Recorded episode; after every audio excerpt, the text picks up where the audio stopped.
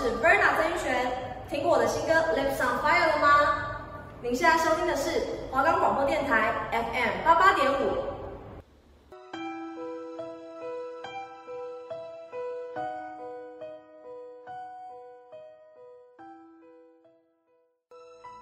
你是不是跟我们一样喜欢听悬疑故事，还是都市传说？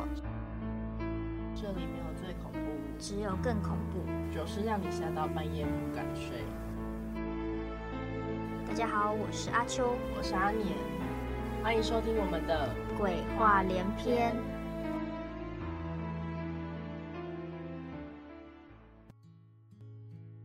嗨，大家好，欢迎收听今天的。鬼话连篇。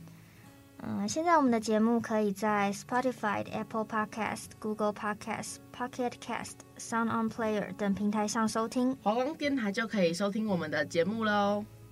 那我们今天要来讲些什么呢？鬼故事？不是鬼故事，今天要换点别的。你知道我们上礼拜不是刚讲完一些校园的传说吗？对啊。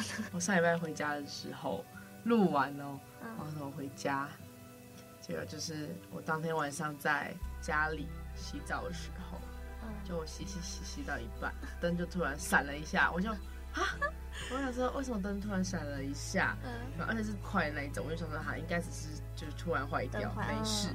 再过一秒又闪了一下，我就说啊，哇，怎么又闪了这样子？可是那时候我还没有大叫。然后直到就是过了一段时间，可能过了三十秒后，开始快速闪，快速闪就是就是开关开关开关开关开关开关，我顿时吓到爆！我就想说天哪，我是刚讲完鬼故事，干嘛就这样子？然后就是我就整个大冲出浴室，因为我真的吓到，我想说怎么会一直闪这么快？我以为就是对有人在乱按，然后我就问我妈说：“妈，说浴室的电灯怎么在自己闪？”她就说：“哦，坏掉了。”我就。嗯，好吧，就是对，但最后也只能就是按黑暗中洗澡这样。真假的？没有我最后在黑暗中洗澡。你知道？那你知道怎么洗？还是看得到了，其实。黑暗中怎么看得到？就是也没有到，就是哦，没有到很暗这样，就很暗，还是有一点小光，所以还是可以洗。就是蛮，但蛮可怕，我都我全程都不敢往后看，我就一直盯着前面，赶快洗完，赶快冲出去。因为我们我们就是我们家浴室有镜子，嗯，我也不敢往镜子看，我我连站起来的时候就完全不会就是。乱看，我就只从头直接盯着我正前方，然后我就给他洗完穿衣服，然后就赶快走出去了。我刚以为是什么很可怕的东西，蛮可怕的哈。不可怕啊，就只是一个灯坏掉这样。不是你，你哦，当下哦，当下对对对，当下就是你原本以为就没怎样，然后突然就快速闪，快速闪，快速闪。那我们还要再讲一鬼故事？不要好了，我们今天来换一点别的。好，我们换一个，换一个。那我们讲，还是我们讲失踪案件？这世界上怎么会那么多诡异的事情？哦，对啊，对啊，怎么不能都说是外星人绑架的吧？但是这个其实感觉就是一开始听会感觉蛮像，就就真的是嘣，它就是不是它就是那个地区，然后就是陆陆续续发现很多那种绑架案件，嗯，然后可是不是同时的，就是可能有隔好几年的，都是在那个地区发生的，然后就很多人就不见了，这样，外星人特别偏爱那里，有可能。好啊，那我们今天就来听听看这个诡异的失踪案件吧。那我们现在进入是谁在搞鬼的时间。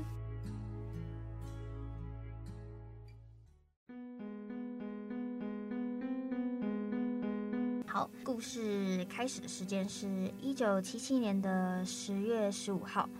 这个故事是发生在日本海滨城市的新潟县。第一个失踪的人是十三岁的横田惠。嗯，他是在去哦，好像是在学校打完羽毛球之后，然后要回家的途中就不见了。在六点这个时候，他应该已经要到家，然后因为晚饭时间也过去了，然后他爸妈就觉得蛮奇怪的，就开始沿着去学校的这个路上找他。因为其实到他们家到学校的距离也才十分钟的路程，很近。对对对，很近，就是走几步可能就到了。然后爸妈就沿路找，然后就一路找到了那个学校。他们就去问保安人员说：“哎，你们有没有看到这个女生？”然后保安人员就说：“哦，她跟几个女生已经回家了。”然后他爸妈当天晚上就马上报警，就是怎么会突然没有回家？当时警方投入了非常多的人力，大概有三千个人力在找这个女生，然后都都完全都找不到。嗯，之后有人就开始发现哎，日本好像出现了一连串的一些奇怪的失踪案件，就从一九一九七七年开始，因为几乎都是发生在那个海滨城市。呃，在藤田惠失踪的前两个月，也有发生一起失踪案，他是在日本三鹰市政府工作的人员，叫做米玉。他当时失踪的时候是五十二岁，他是在刚好在那个海滨城市附近度假，然后就也就是消失了。之后隔一年，呃，一九七八年的六月二十九号。住在东京都富岛的二十二岁单亲母亲田口八重子，把她两岁的女儿还有一岁的儿子送到托儿所之后，说下班会去接他们。一个礼拜过后，他就没有再出现，也是消失了。然后是后来，就是警方也开始找啊，然后就找他，也去问他哥哥说，哎，怎么都没有找到他？这样，他哥哥也说，那个田口八重子绝对不是会把小孩丢下不管的人，把小孩丢着就就突然搞失踪这样。嗯。然后接下来隔一个月，在七月七号的时候。呃，在日本福井县工作的一个生，就是哦，他们是一对情侣啦，他们是二十三岁的地村保志，还有他的女友冰本福。贵会，好难念哦，日本的名字都很长，对，好难念。然后他们是在呃海岸线附近失踪的，在同月的月底，有一个就读日本中央大学法学系的学生，二十岁的连城连池勋，还有他的女友，也都是在个也是都是在海岸线附近失踪，就可能去约会吧，然后就突然消失了，然后。之后，在隔一个月，八月十二号的时候，住在佐渡岛的十九岁女孩曾我痛，还有她的母亲曾我十方，在家附近的商店购物之后就失踪了。他们从购物店回来之后，就再也没有人看过他们，算是都算，其实这些都是算是凭空消失，警方都完全找不到他们的踪迹。可 是其实这些这些失踪案件都只是算是当年的一个冰山一角，就还有更多。而且其实刚刚说都是在这个城市发生的，其实不算是，还有其他。对对对，呃，不像其他地方，就是假如是日本人，都会这样见。对，那几年被绑走，因为连在国外留学的学生，然后也是日本国籍，在西班牙西班牙留学的期间失踪了。然后那阵子也有一个在英国留学的学生，也是在旅行的时候失踪。嗯，对，然后就是大家就去查这些，然后大家就发现是不是有，就是你知道更大的阴谋。谁都会只绑架日本人啊？对，真的是你连在国外留学呢，还是日本学生也也被绑走，就是很奇怪，警方也都找不到任何的证据啊什么的。好，然后呢？哦，然后其实，在一九七呃一九七七年的时候，就是第一个失踪者失踪的时候，其实那时候日本有接到一个秘密的电报，那个秘密电报是来自北韩的秘密电报。嗯，然后他们就怀疑是在日本定居的朝鲜人和北韩的特工一起把日本人绑回北韩。北韩真的很奇怪，就是我们一开始会觉得说啊，这些失踪者会不会真的是被什么可能一些恐怖的分子啊什么绑架，然后结果好像是就是是被北韩绑走的。不是只是凭空猜测，因为其实那时候那时候日本有收集很多证据，可是就是都没有一个，里面有一个确切的证据指明说啊，就是北韩人绑架我绑架日本人的，因为他就只是透过那个来自北韩的秘密电报而已，对。然后事件真正进入调查是在一九八七年十月二十九号的时候，韩国发生了一件非常重大的，算是飞机失事案，对，空难。在呃大韩航空八五八航班在阿达曼海上突然爆炸，恐怖攻击，恐怖攻击，而且机上的一百一十五个人全部都就是罹难了，没有一个人生存。那时候大家就马上就想说啊，这一定是有预谋的恐怖攻击。那时候韩国警方马上介入调查嘛，就马上发现了两个非常可疑的人，就是一男一女。呃，因为那时候那两个人是刚好正要在巴林的机场转机，然后他马上逮捕那两个人，那两个人可能就发现可能事迹已经败露，就马上服毒。可是其中一个一个男生已经就是服毒身亡，然后另外一个女生是马上被救回，这样。接下来就是进入调查阶段，去看了那个女生的护照，她的名字叫做风谷真由美，是一个日本人，但是她其实不是日本人，对，那是那是她的假名，就是她的真实身份其实是北韩非常非常有名的艳谍金贤姬。嗯，是呃叫燕蝶，是因为她长得非常漂亮。呃，那时候金贤姬就有去就有去录那个口供嘛，就大家就逼问他说，哎，你为什么要做这件事情？然后金贤姬就说了，他他就说，因为在一九八八年的时候，汉城奥运即将举行，北韩朝鲜为了打压韩国在国际上的声誉，然后就制造了这样的一场袭击。嗯，其实这场袭击案件也牵动着之前那、啊、很多起的，就日本很多起的绑架案。因为其实金贤姬被判死刑，可是后来隔一年，当年那个韩国总统就赦免了他，因为他觉得，嗯，哦，因为金贤基有说是他的祖国背叛他，就是有一部分算是他其实也是被害者。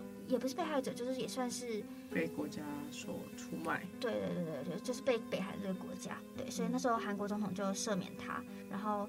就是可能去问他，就访问他更详细的一些北韩的怎么生活的啊，然后怎么会被训练成一个一个间谍。哦，他在北韩训练的期间是和一个名叫李恩惠的日本女生同吃同住，呃，住在同一间房间。然后，可是那个听说那个女生是被日就是绑架过来的，然后大家就马上联想起之前之前的那些日本的那些失踪案件。呃，哦，大家有问说为什么会绑架这个日本女生？然后金贤基就说，哦，第一个就是获取她的护照，然后还有日本那些日本人可以教北韩的间谍日文，把他们训练成更像日本人。也可以在日本，对，就是你可以装成日本人。然后那时候就是根据金贤基的描述，然后他还有绘制了绘制了那个就是那个对，就是李恩惠的画像。日本警方就有拿到李恩惠的画像，他们就觉得这个画像很熟悉，很眼熟，很像一个人。对，很像一个人。然后他们就他们就想，就是对比之前那些失踪案件的照片，就发现，哎，这个不就是失踪的田口八重子吗？然后他们就日本警方就马上拿着田口八重子的照片去韩国找金贤基，然后让他指认。然后呢，金贤基就是就是也没有犹豫什么，他就马上指出哦，就是这个女生。就他们还有拿了一些陌生人的照片了，就让他去指说，哎，跟你一起住的是哪一个女生？他马上指说，哦，就是这个女生。这样证据就已经慢慢有出来了嘛。因为那时候，因为好像不只是不只是金贤基，那时候还有另外一个男生，他是在一九九七年叛国逃到南韩的北朝鲜间谍安明静的一个男生。然后他是，他也透露说是横田惠教他日文的。横田惠就是在，呃，日本第一起失踪案件，对。然后那时候，嗯、呃，安明静安明静就开始声称这一系列的日本绑架案是北韩的官方行为，就是他们绑架这些日本人，然后强迫他们教北韩人日文，帮助他们可以训练，就是可能伪装成日本人的北韩特务队。一九九七年的时候，日本就开始收集了。很多的证据，就是各方面的证据，他们就认定了有总共有十七名的失踪者都是日本国籍的，然后也都是被绑架走了，就是都是被北韩绑架走。然后接下来是在，就是可能收集到这些证据，他们就开始进行一些交谈交涉，这样。北韩那时候在二零零二年的九月十七号，日本的首相小泉统一长啊，不是小小泉纯一郎。叫多难念，日本名字真的都 真的好烦。然后他们就首次访问了朝鲜，当时其实两国都还没有正式建交。然后其实那个那场的访问就是有点像是破冰的感觉，就是他们就在里面沟通很久啊。然后好像是有讲这件事情，日本首相有去提到说，哎，你们绑架了我们那个日本人什么什么的。然后那时候可能。其实那时候，因为其实前阵子那个传言一直出来的时候，北韩的政府其实都没有去回应说是怎样，对，都是也都没有承认说就是他们绑架他们，他们就觉得说那都是大家都觉得怎么可能，这有点太太夸张，怎么会其他国家，然后还特别日本绑人？对对对对对，然后因为甚就是甚至连日本一些可能一些高官啊什么的，他们也觉得说啊不可能啦，就是怎么可能是北韩人民绑走，就可能是一些普通的失踪案而已。嗯，对，然后后来。那次的访谈中，可能是当时的北韩总统是金正日，就是说可能是金正日想要表达一些诚意吧，就可能因为建交的关系，他就想要表达诚意，他就直接承认了，就是那些日本人就是他们绑架走的。然后他就说，可是他绑架的不是十七名，总共是十三名。然后他也说，其中八个人已经去世了，然后剩下五个人还活着。那时候就是有经过很长很长时间的一个交涉，日本政府就是一直在。协调就是说，哦，那北韩人把那些人归国，这样，北韩朝鲜好像就是也同意了释放这五名就是还活着的日本人，然后去日本探亲，可是就只有一周的时间，就是可能一周后他们又要被送完北韩这样。但其实我觉得蛮奇怪，就是明明是日本的人，怎么又要回去给人家？对对对，但是我觉得可能北韩觉得说，可是他们这些人已经在北韩生活了，对对对，所以。就是给你一周的时间回去探亲，然后一周后你还是得回来这边。对，然后接下来就是，呃，就是返回返回的五名受害者嘛。然后哦，因为那时候其实这个消息有释出后，那些曾经失去的家人，对他们就来到那个机场等是不是他们的人回来。对，因为他们其实不知道五名是谁，就是回来的五名是谁。然后其实有些人已经透过一些可能。政府啊，然后已经说啊，你的你的女儿啊，你的儿子可能已经过世了这样，然后他们很多人都还是不相信，就觉得还是要抱有一点希望。希望对对对对，然后他们就每就是全部几乎那些失踪案件的家属啊，都到了那个机场去等候。呃，飞机就停了嘛，然后那些无名受害者下来，那分别是那个地村夫妇，然后莲池夫妇，然后还有失踪的母女中的女儿曾我彤，就是这五位这样。很快就是一周也过去了，他们说即将被被送回北韩嘛。对，然后那时候其实日本政府也一直在不停的可能跟北韩去协调吧，就说啊，希望这些五名的失踪人口都可以继续留在日本。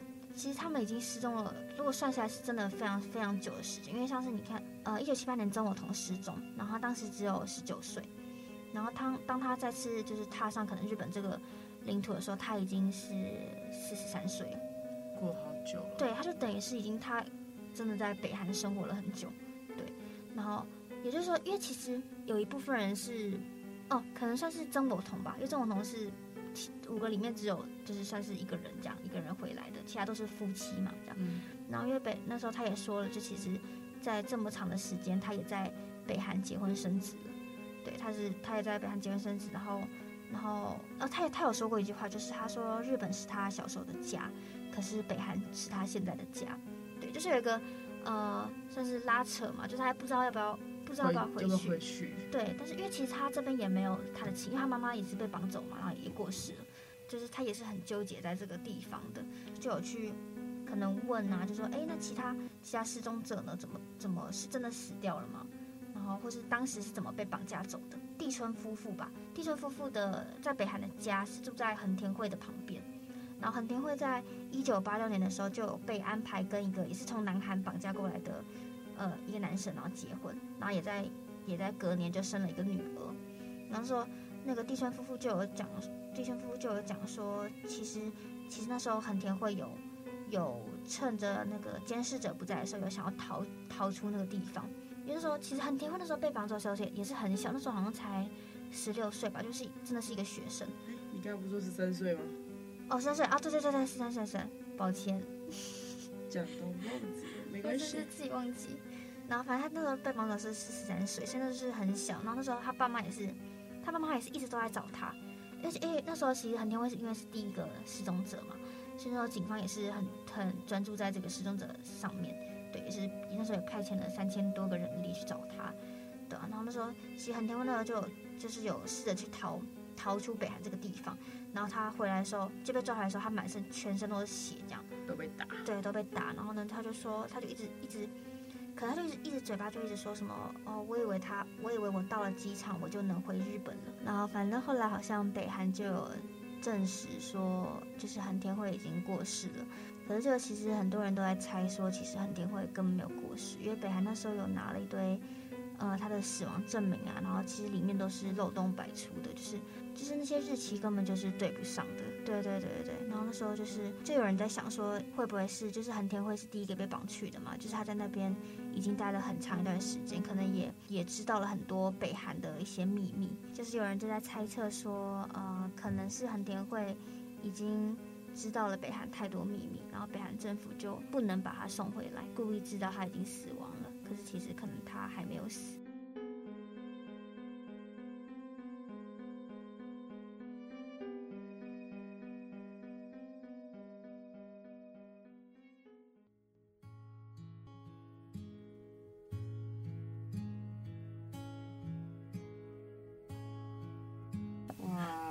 有结局的故事吧，难得有结局的故事。说真的，我觉得说你觉得蛮蛮有事的，北韩蛮出事的。希望这个言这个言论不知道能不能发表。被抓走。很多电影都有北韩派，就是他们的人，然后来韩国隐秘啊，就是当间谍这样子，当普通人民，然后当间谍。对对对对，哦对耶，韩国也有很也很多那种北韩特务的。对啊，所以北韩其实真的，其实我不知道北韩真的有在培养特务这件事情，我本来以为只有电影这样演而已。我觉得应该一定会有，感觉了，他们就是，但我没想到他们做的还还蛮还蛮彻底的，甚至就是把日本人抓走，就是为了要教他们日文这样。为什么不是绑韩国人，是绑日本人？其实我一直不太了解。哦，对，对啊，照理来讲。干嘛大老远花跑到日本，然后把人绑走，然后再叫他们来日本过隐秘过生活，当特务吗？不知道。哎，对啊，我不知道。对啊，就其实北韩人的逻辑我也不太理解。不知道哎，还是装成日本人比较比装成可能南韩对，就多放一点。哦，没有，应该都有啦，都有，好像都有绑架。因为我记得刚刚有讲到那个有一个南韩的南韩的一个男生也被绑架过来，然后就跟日本的绑架过来的人结婚这样。对啊，所以我觉得应该都有，只是好像日本可能是因为同时间同一个阶段有点太多太多人同时，对，所以才会蛮奇怪。干嘛？日本政府都没有都没有察觉到有人在绑架他的人民吗？我觉得这这很难察觉吧。我一开始一开始看的时候也不会觉得，也不会想到是北韩啊，就想到说啊，搞不好是那种什么可能恐怖分子之类的。谁会想到是北韩绑架？但也太突然了吧！就是，对啊，你就走在路上，就突然间被人家绑走，然后你就从此过异地生活。我觉得好可怜，我觉得那样蛮蛮惨的。而且听说。横就是横田会被绑走的时候，在那个船舱哭了三十个小时。哦，对对对对，他就一直哭，然后一直敲打那些那个船的甲板，不是就是甲板哦，长长。然后听说他就是下车的时候，就是十个手，就是十只手指头的脚，手指头手那个指甲都不见了，都被他抠掉了，因为就是。他一直想要出去，哦，一直想要逃离这边。对，他不想要去北韩，他想要在日本生活。对，这样子。但是那时候还很小，哎，十三岁，不能想象我突然间然后被搬到北韩。我北韩的生活可能也过不太下去。我真的过不下去，好悲惨哦。对啊，你从小就要离开家乡，不得已的离。会不会觉得今天的故事偏无聊？我觉得就是一开始我以为蛮蛮精彩的。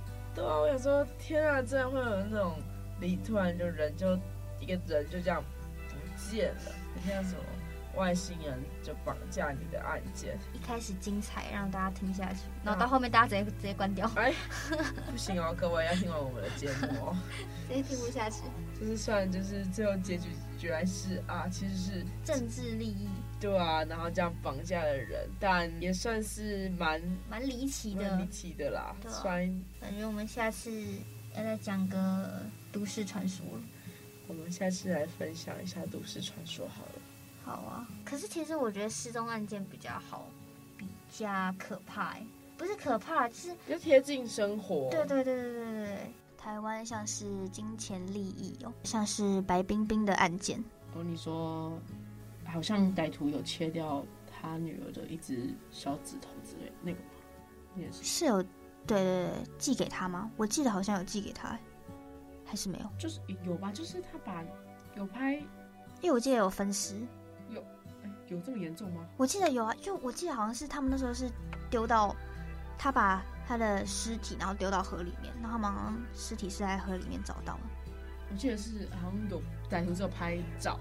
然后跟、嗯、跟寄给他一个纸小指头，就这样。哦，对对对，但好像就也没有哦，尸体没有找到。尸体有吧？我记得好像有，有吗？我记得，因为我记得是好像有在河边河里面找到尸体。因为我记得有个采访，然后那时候白冰冰还说，就是他他觉得他女儿就是没有一个完整的可能完整的面貌，然后去入土，然后他就觉得很难过啊什么的。就是他是。就是小指被切断，嗯，然后他的肢体还有绑上铁锤，然后全身都有裂痕，然后可是但是遗体是直接被丢到海水沟里，海水啊，海水沟，对，全部都是都是天哪，都是像是找到的时候是肿的这样，对，哎，好难受哦。但其实这个新闻也是蛮久以前，蛮久以前，但闹超大哎，对，因为是超级，因为那时候好像是我记得是台湾第一个这么严重的。就是被爆出来，然后这么严重，主要是艺人吧，就是很少台湾的艺人有人敢去绑台湾艺人的小孩。可是我觉得就是艺人才会绑哎、欸，就是因为他就是好像绑歹歹徒就是知道这个人，然后才想去绑他，就觉得一定能一定能赎回什么，赎到什么钱吧？对啊，他们还要了一亿三千万美金，哎，台币一亿三千万台币。对啊，然后是有要到吗？有啊。哦哦，所以就是有拿到钱，就是有拿到钱，所以是撕票这样。对，他好像打电话，然后有确认女孩在，结果他们拿到钱后，他们就撕票，他们就把女儿解决掉了，这样子。天哪！哦，我其实有，因为最近其实都没有，其实呃近几年好像都还是有播那个新闻，你知道吗？然后就有人在，就有一个新闻是在讲述那个三个里面其中一个男的的报道，然后对，然后重点是那个男的，他就是他在讲说他的好像是他的。呃，个性嘛什么的，就是他他在牢里面的生活，然后他是一个，听说他是一个好爸爸，哦、对，他是他是一个那个爸爸，然后听说他对他是儿子还是女儿，反正对他小孩都很好啊什么的，然后我就觉得天哪，你有听过那个吗？人不可貌相，你有听过那个吗？还有，其实台湾还有一个烟头案，没有，知道吗？没有没有烟头案，就是。